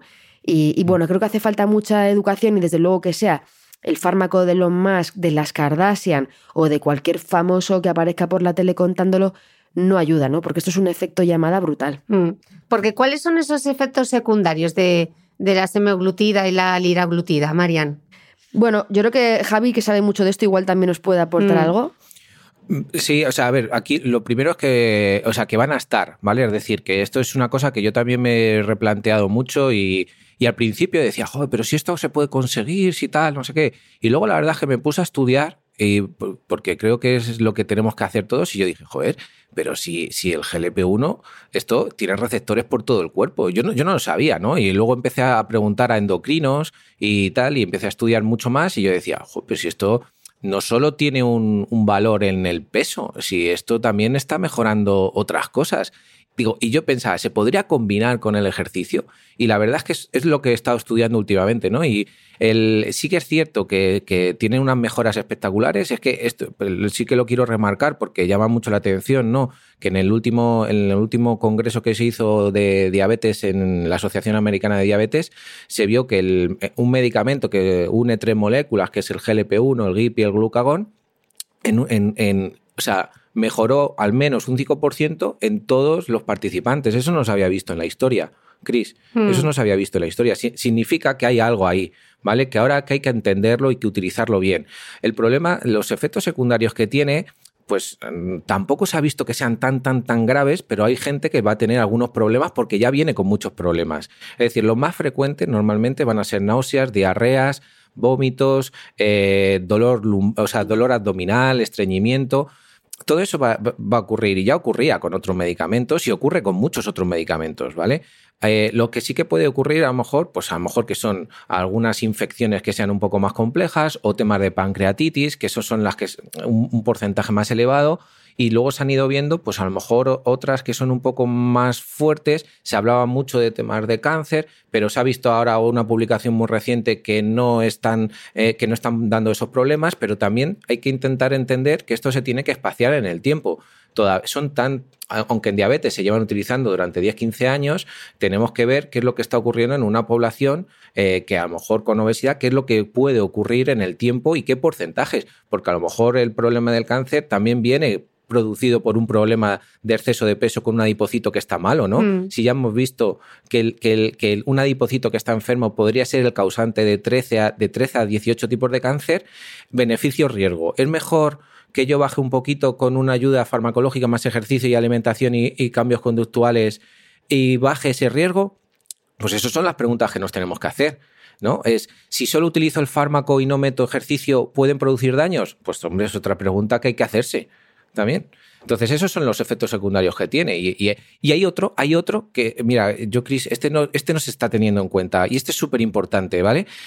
Eh, el, el fármaco muy potente. El fármaco, hay gente que es muy respondedora. Y esto es súper interesante porque el que es respondedor, el- una de las cosas que va a hacer es que no va a comer. Es decir, va a comer muy poco. Va porque tiene poco hambre. La sensación de, de apetito es baja. Si tú comes poco, ¿qué ocurre? Pues que tienes una baja disponibilidad de energía. Y esto en deportistas, ¿qué es lo que se ha visto? Que cuando tú tienes una baja disponibilidad de energía, afecta a otros tejidos. Si tú te tomas el fármaco, eres muy respondedor y estás tomando 800 kilocalorías y tu cuerpo realmente necesita 1200, aquí hay otro problema que a lo mejor no estamos viendo, ¿no? Es decir, que tendríamos que estar reflexionando también sobre esto. Por eso te digo que son un montón de retos a los que nos estamos enfrentando y tenemos que ser muy cautos. La gente no puede tomar esto como si fuese agua. Mm. Bueno, realmente hay gente que, que es respondedor y luego hay gente que el tratamiento no le sienta bien, o sea, que realmente no es, no es para todo el mundo, pero ya se están haciendo estudios eh, con respecto a lo que decía Javi, de supermercados en Estados Unidos, de cómo cambian los hábitos de consumo y cómo la gente consume menos. Porque realmente, claro, eh, comes menos, comes menos, compras menos, ¿no? Y, y esto, bueno, es, es- es un efecto con, con una ola que es muy interesante. Si además de que comes menos, si no, si no lo acompañas, si no comes bien y las 800 calorías no son de alimentos que realmente van a ayudar a tu cuerpo, pues al final tampoco estás haciendo, sí pierdes peso, ¿no? Pero ¿de qué te sirve si no estás, si no estás sano? Mm. Y, y ahí hay una lucha entre industrias. Es decir, si, si, tú, si tú te estás gastando mil euros en comida y de repente te empiezas a gastar 200, ojo que ahí hay unas batallas que pueden ser que estén por encima de los intereses de la salud. Entonces, eh, es un fármaco que funciona, es un fármaco que no solo, no solo eh, hace que tú pierdas peso. Eso que yo es una de las cosas que, que, he estudiado y que he tenido que aceptar que mejora muchas otras cosas. ¿Que tiene efectos secundarios? Sí, pero no solo, no solo mejora la composición corporal, y eso es importante estudiarlo, porque yo he visto que puede tener beneficios a nivel de captación de glucosa en el músculo, beneficios en la tolerancia a la fatiga, porque claro, tú bajas de peso y puedes moverte más, por lo tanto podrías añadir más ejercicio mejoras metabólicas, mejoras en la utilización de la energía, es decir, parece que activa las señales de, la mitocondria para que tú puedas utilizar mejor la energía. Entonces, sí tiene efectos secundarios, sí tiene efectos muy positivos y yo creo que si se combina con otras estrategias, para algunas personas que lo necesitan, es muy interesante, es muy interesante. Pero hay que tener mucho cuidado y sobre todo el endocrino, el médico endocrino y el cardiólogo son los que van a tener que posicionarse y decir, nosotros somos los que tenemos que pautar esto. Mm, de acuerdo. Vamos a volver a las gallinas del principio, María, porque nos has explicado de fantasía cómo gestionar el hambre, pero ¿qué pasa si yo lo que necesito es adelgazar? Bueno, eh, eso es una cosa en la que, en la que yo me, me he esforzado mucho en el libro y es que fuera práctico, ¿no? Y en plantear las estrategias que realmente son son, bueno, eh, el libro está lleno de preguntas del millón y al final hay una pregunta del billón, ¿no? Que realmente es qué tenemos que hacer si lo que queremos es perder peso, ¿no? Y al final eh, lo hemos resumido en un, en un decálogo, las 10 verdades del barquero, de lo que dice la ciencia sobre perder peso, ¿no? Y realmente las verdades no nos van a gustar nada. Y además yo digo, esto es lo que nadie te va a contar en Instagram, porque todo el mundo lo que te cuenta en redes sociales es que para perder peso tiene un método. La palabra método es fantástica, tú tienes un método y ya ahí cabe todo. Bueno, pues realmente lo que dice la ciencia es que no hay un método, es que no hay una dieta universal que sea más efectiva para perder peso. O sea, quien te diga que con este método es infalible, te está mintiendo, porque cada persona somos diferentes, ¿no? Eso en primer lugar. Y lo segundo que nos va a gustar menos todavía es que lo que realmente se ha visto es que reducir la ingesta de calorías es lo más importante. O sea, al final la restricción calórica, nos guste o no, es lo que se ha demostrado y tenemos puesto en el libro una serie de dietas, todos los tipos de dietas, la dieta tal, la cual, la cual. ¿Por qué funcionan? Porque hay una restricción calórica, ¿no? Pero eso no significa que todas las calorías sean iguales. Las calorías que entran no siempre son las que salen, no todas las calorías cuentan igual. Tu cuerpo no aprovecha igual una caloría que viene pues de, un fruto seco que de la que viene de una palomita, eh, por ejemplo. Luego también una estrategia importante y a la que se le tiene mucha manía son las dietas altas en proteínas, que se habla mucho de las proteínas son muy malas, las dietas altas en proteínas, hay quien las, ama, hay quien las odia. Bueno, pues la ciencia lo que ha visto es que las dietas altas en proteínas sí pueden ser útiles por muchos motivos, ¿no? Que se explican en el libro. Que el ejercicio físico eh, y mira que somos defensores y tenemos el capítulo 3 entero en el libro dedicado al ejercicio físico, pues puede contar menos de lo que pensábamos con respecto a la pérdida de peso. O sea, si tú quieres perder peso a base de hacer ejercicio físico, ya te puedes subir a la cinta a correr eh, y, no parar, porque realmente el ejercicio físico es positivo para mil historias, pero realmente no por las calorías, no tenemos que verlo como un quema grasas o como un quema calorías. Y también influye el horario de las comidas, em, comer azúcar, como decíamos antes, por el, por el Dragon Khan, y que las dietas muy bajas en calorías, que son las que ahora después de Navidad todo el mundo tiene como voy a hacer la dieta del tal, bueno, pues esas dietas muy bajas en calorías solo son para casos muy concretos y no se ha visto que a la larga vayan a ser efectivas. Con lo cual lo que tenemos que hacer es esa estrategia 360 que da mucha pereza, pero si la ciencia nos dice qué es lo que funciona, cualquier otra cosa que hagamos en otra dirección, Chris, para perder peso es perder el tiempo en vez de perder peso. Ya, pero esto que no te lo han preguntado nunca cuando te sientas en una mesa y le dices a la gente a lo que te dedicas. Dime, igual esto es como la rutina de belleza. ¿Cuál es el paso uno, el paso dos, el paso tres y el paso cuatro? ¿Qué va antes? El ser uno, el factor de protección solar. ¿Qué tengo que comer para perder peso? A ver, eh, en, el libro hay un capítulo dedicado a, a qué tenemos que comer, que es los pilares de la dieta. Y yo lo he establecido como si fueran cuatro columnas, ¿no? Eh, ya nos vamos a olvidar de las pirámides, incluso casi del, plato de Harvard, que, mira que me gusta. Realmente, eh, yo propongo un modelo que lo digo con sabor mediterráneo, pero de inspiración sueca, que está basado en un modelo que se llama eh, Find Your, Way, ¿no? Encuentra tu camino de, de, los suecos, que lo que dicen es qué es lo que tienes que comer más, qué es lo que tienes que comer menos y qué es lo que tienes que cambiar. Y al final es una, una, adaptación sobre qué comer más, qué comer menos. Bueno, pues yo lo que propongo es adaptarlo a lo que realmente tenemos en nuestra sociedad ahora mismo. ¿Qué tenemos que comer más? Pues legumbres, Cris. O sea, mm. solucionaríamos muchísimo si comiéramos más, más legumbres. Ya no solo para el medio ambiente, que sí que es mucho más sostenible, son dietas eh, más, más, saludables para el planeta, pero para nosotros esa fuente de proteína, eh, se habla muy poco eh, de, de de, los fermentados, por ejemplo. Bueno, pues tomar fermentados, alimentos que mejoren la microbiota, alimentos con más fibra, es muy importante.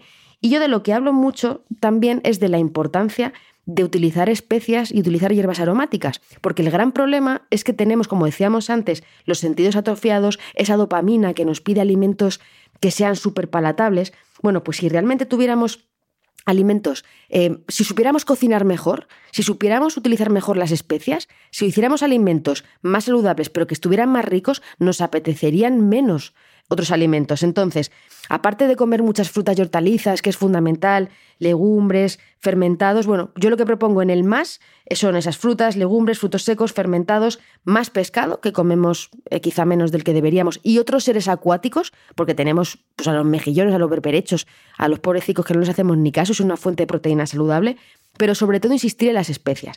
¿Qué tenemos que comer menos? Eso es eh, igual, o sea, hay que decir, esto, no hay ninguna dieta que te diga que comas más sal, no hay ninguna dieta que te diga que comas más azúcar, em, ni que comas ultraprocesados, comer menos carne roja y menos procesados, y el alcohol, que al final el alcohol son esto que se llama esas calorías vacías, que, que bueno, pues que realmente nos aportan un montón de calorías y, es muy dañino también para nuestro cuerpo. Y cambiar, ¿qué tenemos que cambiar? Y aquí te voy a meter la polémica, Cris. Porque todo el mundo sabe que hay que cambiar los refinados por, por, los integrales, lo sabe todo el mundo. Todo el mundo sabe que hay que cambiar la mantequilla eh, por, por el aceite de oliva, lo sabe todo el mundo. Todo el mundo sabe que hay que cambiar los refrescos, incluso los zumos, por el agua. Pero yo he metido como elemento distorsionador las patatas. Y no es que tenga nada en contra de las patatas, pero si tú, yo me he mirado toda la evidencia, todas las dietas que hay, y no hay ninguna, ningún modelo de alimentación en el que se recomienden enfáticamente las patatas, quitando la dieta atlántica, porque claro, en Galicia hay mucha patata. Realmente las patatas, eh, que es el acompañamiento estrella, eh, filete con patatas, eh, todo con patatas. Bueno, pues la patata nos aporta mucha energía, pero realmente al final nosotros no necesitamos tanta energía. Y sin embargo, nutricionalmente no es un alimento tan rico. Entonces, yo propongo que esas guarniciones de patatas las cambiemos siempre que podamos por hortalizas. Es decir, eh, el filete, en vez de con patatas, pues con calabacín, con zanahoria, con. ¿No? Porque al final la densidad calórica es menor y las vitaminas, los antioxidantes y los minerales van a ser mayores. No te digo que no haga tortilla de patatas, pero una tortilla de calabacín también es interesante, ¿no? Mm. Entonces, son, pequeños cambios que si los introducimos tienen su efecto, con un cuarto pilar, aparte de lo que tienes que comer más, lo que tienes que comer menos, lo que tienes que cambiar, el último pilar es no comas demasiado.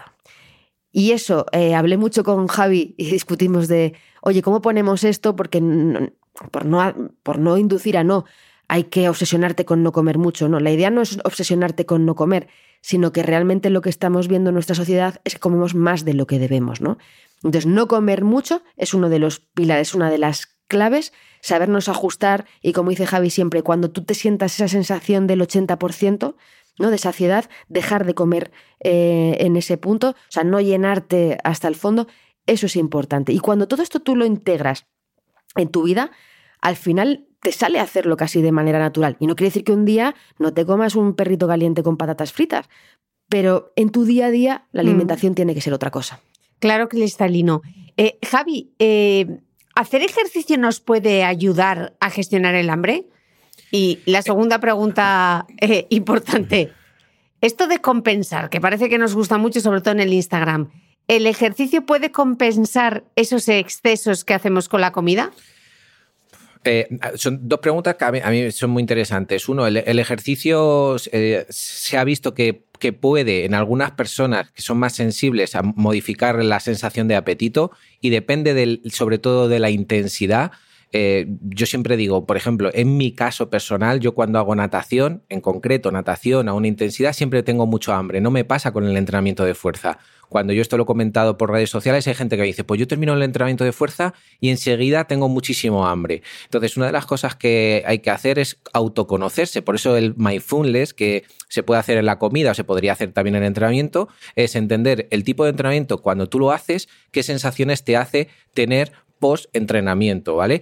Y una vez que tú, por ejemplo, imagínate que tú acabas de entrenar y de repente tu cuerpo, por lo que sea, te manda señales de apetito, eh, sería muy interesante observarla y dejarla pasar durante un tiempo mm, no con control, sino con observación, para ver qué es lo que ocurre, porque a lo mejor a los 20 minutos se ha pasado esa sensación y, eh, lo que hace mucha gente es que como, tiene mucho hambre y tiene una sensación de ansiedad muy fuerte, aparece ese hambre emocional, ¿no? Del que ha hablado antes eh, Marian. Y esto ocurre con el ejercicio. El ejercicio es un estresor, no nos podemos olvidar que al final estresa al cuerpo y manda señales. Entonces, lo que sí que se ha visto es que el entrenamiento combinado, el entrenamiento de cuando haces eh, ejercicio cardiorrespiratorio y fuerza de manera combinada, uno y otro, uno y otro, eh, ese se ha visto que parece que tiene menos sensaciones de. O sea, que el, apetito lo inhibe, es decir, que, no, que tú luego no tienes tanto hambre. Y el ejercicio de alta intensidad, algunas personas también hace que el apetito se inhiba durante un tiempo determinado, que luego, posteriormente a esa hora o dos horas, pueda aumentar. ¿Vale? Pero es una respuesta fisiológica, por lo tanto tienes que tener, eh, tienes que conocer a, tu cuerpo cómo responde. Por eso yo soy muy, muy insistente en escuchar al cuerpo para, para, y eso lo está diciendo Marian también, para saber lo que, lo que necesita. Y la segunda pregunta que tú me haces, eh, la palabra compensar a mí no me gusta porque es muy difícil compensar y lo utiliza mucha gente. Yo eh, después, de este, después de este tiempo de Navidades lo, he visto en revistas de deportivas que llega a un montón de gente. ¿Cómo compensar los excesos navideños? ¿no? Es la frase que ponen en las revistas. Incluso en los colegios oficiales del de licenciado de Ciencia de la Actividad Física y el Deporte he visto eh, eh, imágenes de compensa una copa de vino, compensa lo que has comido, compensa con 30 minutos de ejercicio. Digo, pero ¿de verdad este mensaje todavía lo seguimos haciendo ahora? O sea, es decir, esa compensación te lleva a un montón de problemas relacionados con la, con la comida. Es decir, tú ya en la comida ha secuestrado los beneficios del ejercicio. El ejercicio tiene otros muchos beneficios aparte de compensar. Es decir, y de hecho compensar con el ejercicio ya lo hablamos en su día en otro, es tan difícil y, es, y tienes que hacer tanto esfuerzo y tanta intensidad que no merece la pena. Es decir, el ejercicio tendría que ser para otras cosas, para mejorar tu condición cardiorrespiratoria por si te viene un virus, eh, para mejorar tu fuerza muscular para subir la maleta al, tren o en el avión, eh, para jugar con tus hijos y poder levantarte, para, es decir, para todo eso. Para que si te caes no te rompas tan fácilmente. efectivamente, para la fragilidad pero la compensación es un, es un error de concepto que hace que la gente tenga una relación con el ejercicio mala y con la comida mala. Por lo tanto, yo creo que la palabra compensación, yo creo que en el 2024 hay que eliminarla. Ya está, no compenses, disfruta. La tachamos. Eh, Javi, nos explicaba. Marian que el eje intestino-cerebro está de modé y que realmente la Santísima Trinidad de la Salud es el eje intestino, cerebro y músculo, ¿no? Javi, en este podcast ya hemos hablado muchísimo de la importancia de la masa muscular. No sé cuántos podcasts le he dedicado ya, pero tu vida, le has dedicado tu vida. Toda mi vida. Pero dime exactamente, ¿cómo me mido la masa muscular? ¿Cómo sé si me falta masa muscular? Y la solución sin tener que colgarme del TRX, ¿esto existe? Sí, sí, sí existe, ¿vale? Y, eh, yo lo primero, lo primero de todo, te agradezco a ti, te agradezco muchísimo todos los podcasts y todo el esfuerzo que haces eh, diario por, intentar que la gente comprenda la importancia que tiene la fuerza y el movimiento en general en su salud. Eh, te, lo, te, lo, agradezco de corazón. Y igual que a Marian le agradezco que en el libro haya hecho un esfuerzo muy grande y hemos estado un montón de horas trabajando para que exprese también eso. ¿Y, y cómo lo pueden medir? Pues mira, eh, esto se puede medir. Yo sé que Mario Redondo, que le tuviste hace muy poquito aquí, eh, hace una valoración de la condición física espectacular en su centro. eh, pues hace saltos, hace potencia, hace ejercicios de resistencia con personas con cáncer, o sea, es decir, que no los fragiliza y, es espectacular ver los resultados. Ahora, ¿cómo lo puedes hacer tú sin ese material? Importante, ¿eres capaz de saltar? Tanto hacia arriba como de manera eh, horizontal, es decir, puedes saltar hacia adelante o no puedes. Eh, puedes hacer un sprint, imagínate que de repente se pone el semáforo en, verde y tú tienes que hacer un sprint. ¿Eres capaz de hacerlo o cuando lo tienes que hacer dices, mira, no, que no puedo, es que no, no soy capaz y, tengo miedo incluso. Eh, ¿Eres capaz de levantarte del suelo sin apoyarte las manos? Que eso es un, ejemplo que ya hemos hecho alguna vez el test del verano, ¿eres capaz de hacerlo?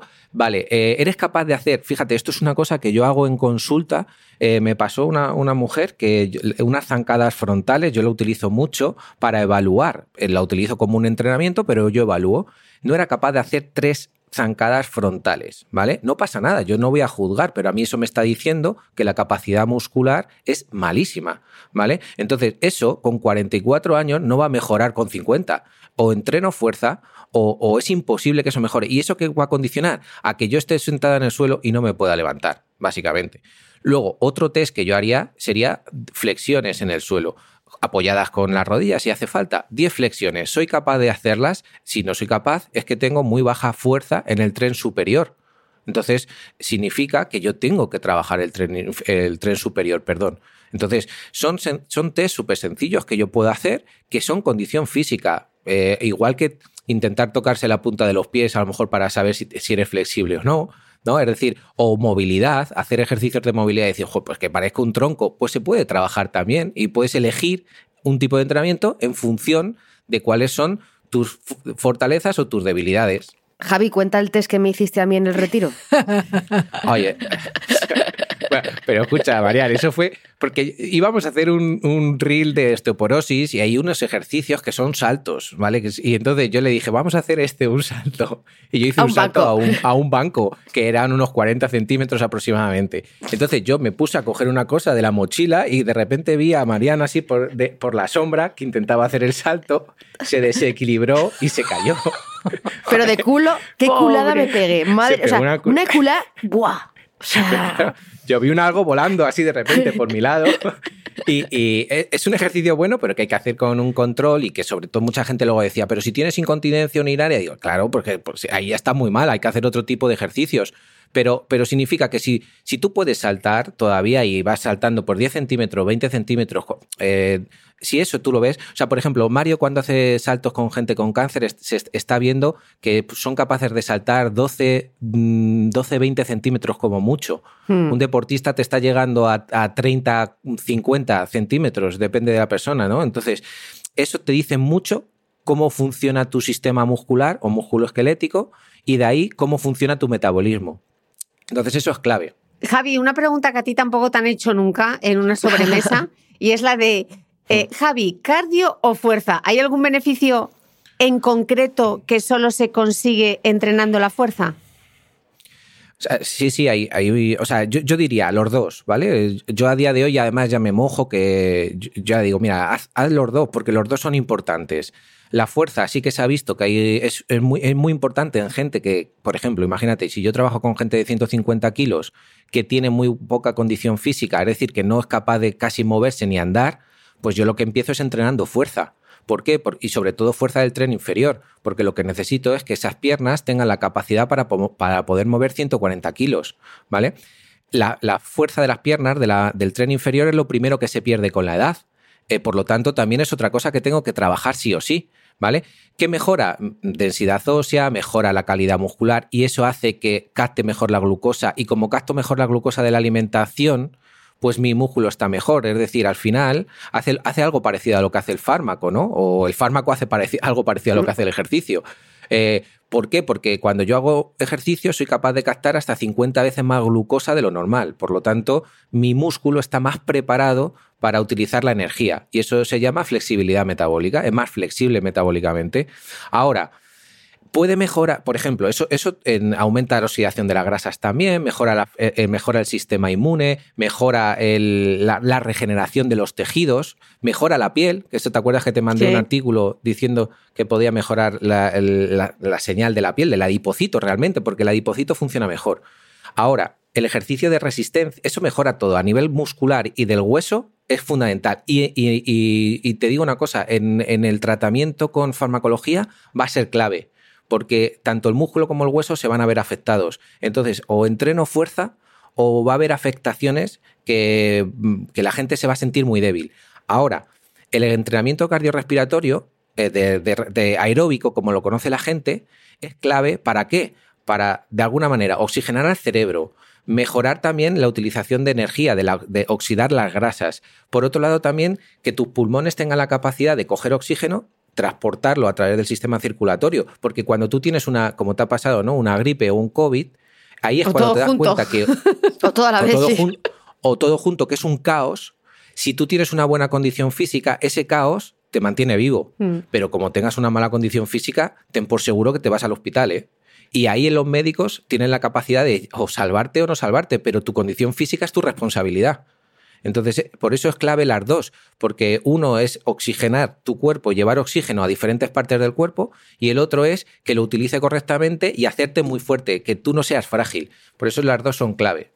Vamos a contestar a esta pregunta, Javi, porque es otra que se hace mucho, se hace mucho la gente, y aunque lo hemos adelante, lo hemos dicho durante el podcast, para que quede claro, ¿realmente se puede perder peso solo haciendo ejercicio? Y si es así, ¿cuánto ejercicio habría que hacer?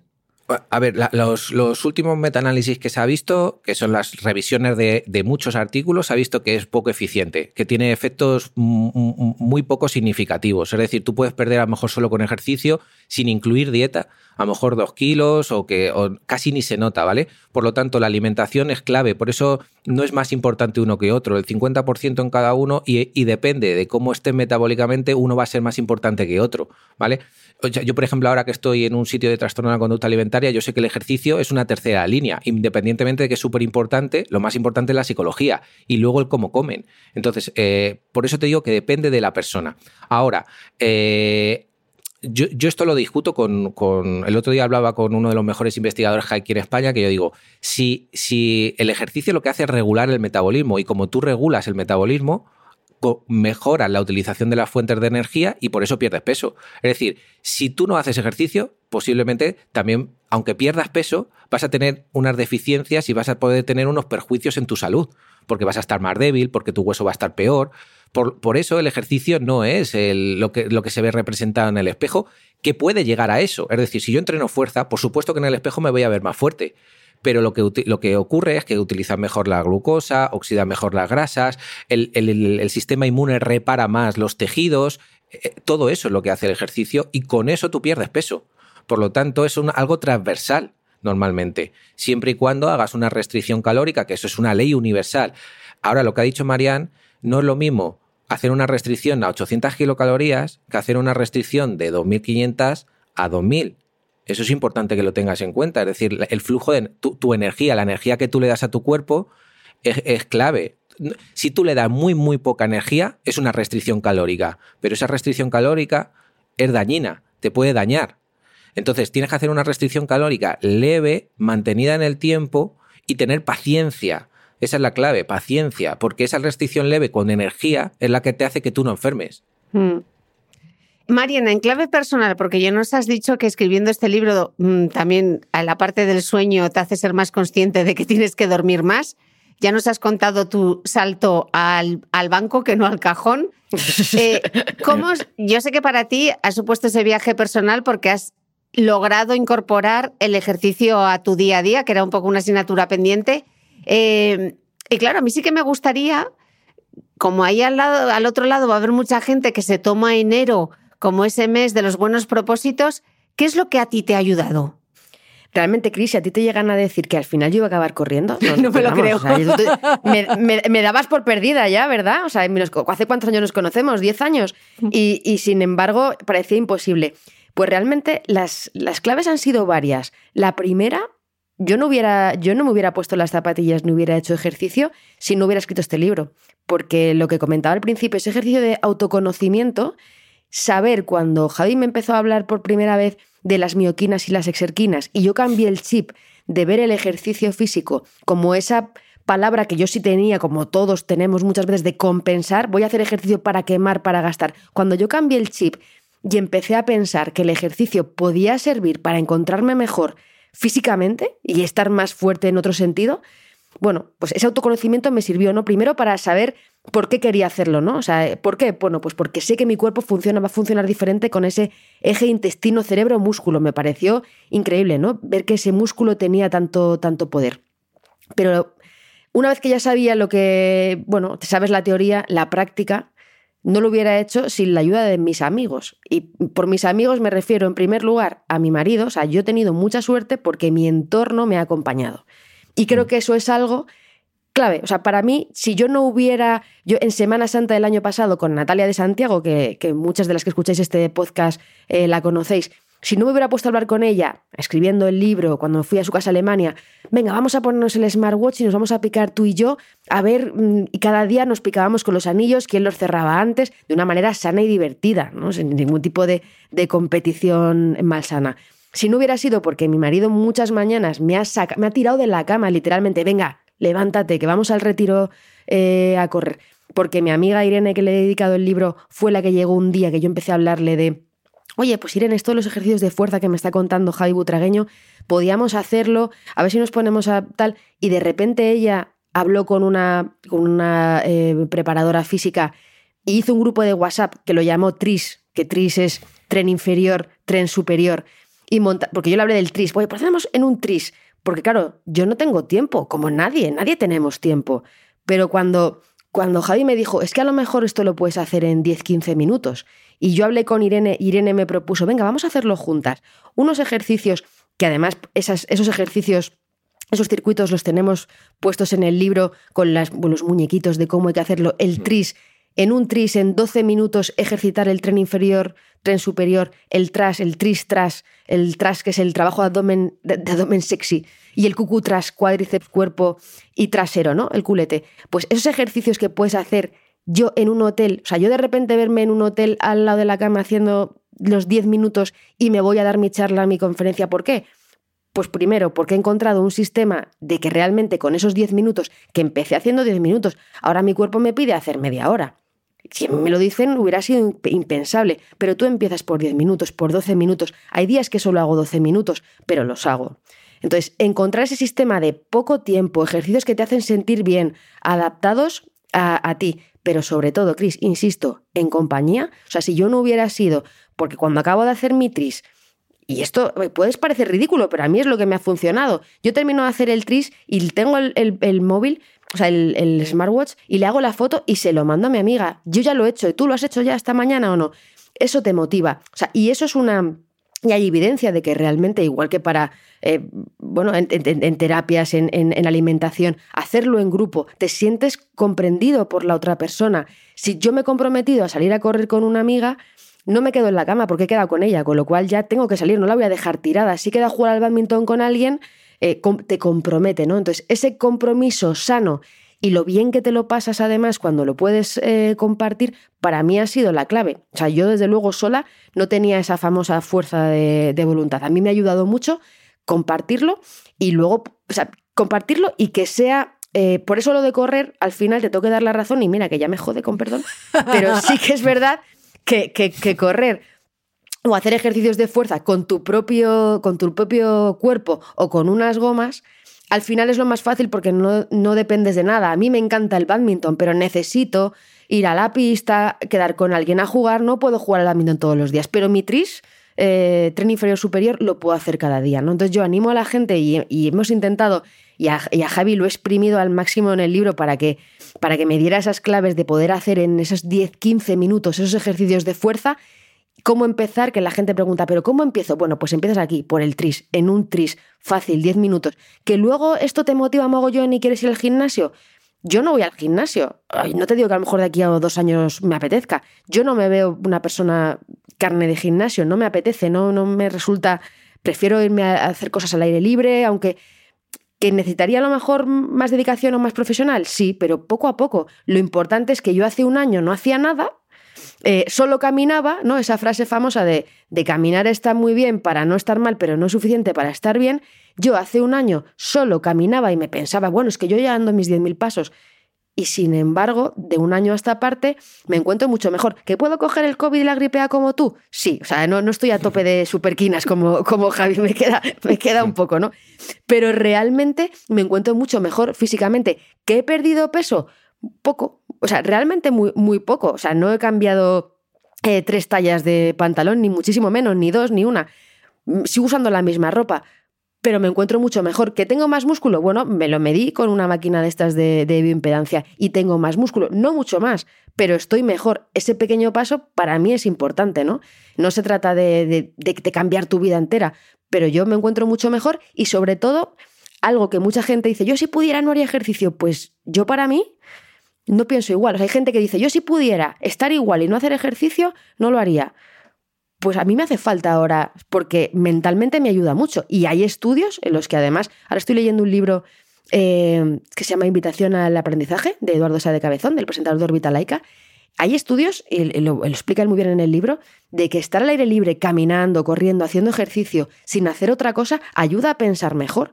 Yo mm. muchas de las cosas que he escrito en este libro se me han ocurrido este verano buceando tranquilamente con la máscara de decalón y, y corriendo por la playa. Se me venían las ideas, se hacen conexiones neuronales eh, cuando realmente estás haciendo ejercicio al aire libre. Entonces no hay que desdeñar esa parte. Yo hay días que lo necesito, no solo como válvula de escape, sino para pensar mejor. Mm. Entonces fíjate cómo le das la vuelta, ¿no? O sea, lo importante que puede ser el ejercicio para tu cabeza. Mm.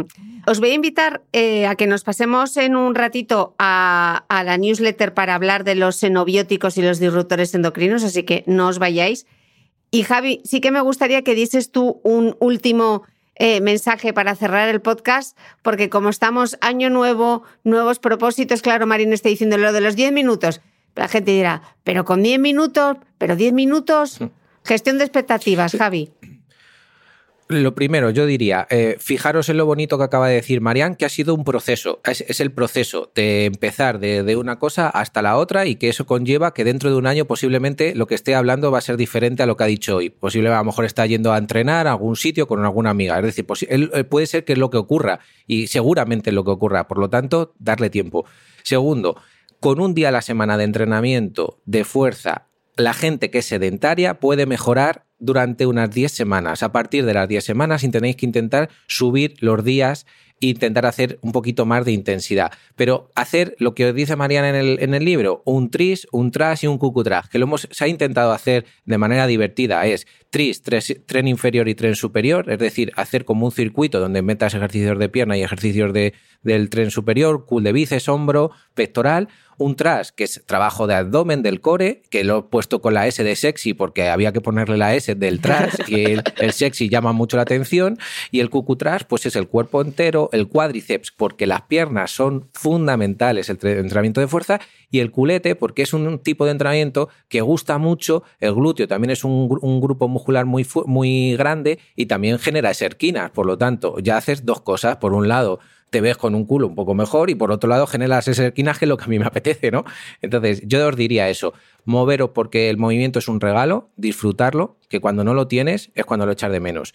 Y no hace falta mucho, 10, 15 minutos al principio, con eso es suficiente. Esos snacks de ejercicio que escribe Mariana en su libro del cerebro tiene hambre, yo creo que, que son clave. Muchas gracias, Javi. Yo os diré que en una clave personal, eh, no me he librado del COVID y la gripe A, soy esas afortunadas que ha tenido el gordo vírico durante la Navidad, he tenido una Navidad para olvidar. O sea, realmente me ha arrasado y os digo que si no llego a estar entrenada con la capacidad pulmonar que tengo, yo no sé cómo te recuperas de esto. O sea, porque he vuelto a Dubái, he ido a la clase de bici y es cierto que me cuesta, es como si fuese un poco asmática. Me cuesta un poquito respirar, así que no me quiero ni imaginar alguien completamente sedentario, que no haga ejercicio, que pase por un COVID combinado con una gripe A, cómo se tiene que sentir y lo que va a tardar en recuperarse. Así que en lugar de estar pensando tanto en la operación bikini, la operación polvorón y tal, pensad en clave de salud y lo que os ayuda a recuperarte, porque hoy estás bien y mañana de repente te da un COVID y una gripe A y te tumba. Mm, totalmente. Así que, bueno, y, y, Cris, que has hablado antes de la alimentación, por, cerrar un poco el mm. ciclo, realmente el ejercicio es una trampa para comer mejor. O sea, cuando tú haces ejercicio y estás comprometido, al final cuando vas a comer, tú mismo dices, oye, no voy a comer esto, que a mí esto no me hace sentir bien, que no, no me levanta yo a correr una hora para meterme ahora un croissant, no, voy a desayunar otra cosa. Entonces, todo va de la mano y lo importante, y sí me gustaría dejar esto claro, en redes sociales, toda la gente que nos vende esos métodos, esas anécdotas en vas a mejorar haciendo una cosa pequeñita. No, lo siento mucho, no se hacen cosas pequeñitas. Pequeñitas cosas hacen cosas grandes, pero hay que hacer muchas cosas pequeñitas. La mm. clave no está en cambiar, en comerte un, superalimento concreto, ni en tomarte un complemento concreto, sino en incorporar ese 360, ¿no? Esa mente, y me encanta lo que ha hecho Javi al final, que la, cabeza, ¿no? La, psicología es lo más importante en trastornos de conducta alimentaria. Hay que cambiar el chip. Vamos a empezar por la cabeza y luego todo lo demás, que todo, que todo está unido. De pecho para arriba, como los cosméticos. Eso es. Así se aplican. Bueno, vamos un ratito a la newsletter que quiero hablar de los xenobióticos, que esa parte del libro me ha gustado mucho. Os despido por aquí. Muchísimas gracias por eh, por tanto conocimiento. Menudo pedazo de podcast que hemos grabado. Muchas gracias, Cris. Un abrazo fuerte. Muchas gracias, Cris. Muchas gracias, Marian, por, por la conversación. Un abrazo muy fuerte. Y a vosotros nos escuchamos de nuevo el próximo domingo.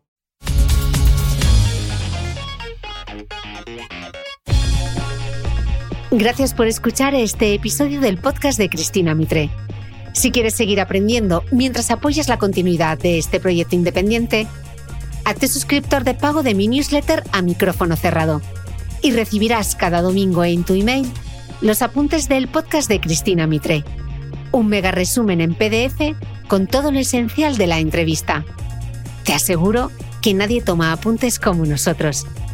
Desde tan solo 0,96 euros a la semana, accederás además a mucho más contenido exclusivo y podrás resolver con los mejores expertos todas tus dudas de nutrición, entrenamiento, belleza y salud en nuestros encuentros online mensuales.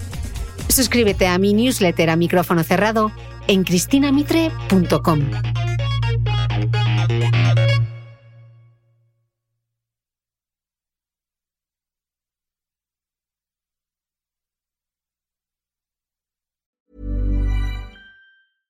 Hey, it's Paige DeSorbo from Giggly Squad. High quality fashion without the price tag. Say hello to Quince. I'm snagging high-end essentials like cozy cashmere sweaters, sleek leather jackets, fine jewelry, and so much more. With Quince being 50 to 80% less than similar brands. And they partner with factories that prioritize safe, ethical, and responsible manufacturing. I love that. Luxury quality within reach. Go to quince.com slash style to get free shipping and 365 day returns on your next order. Quince.com slash style.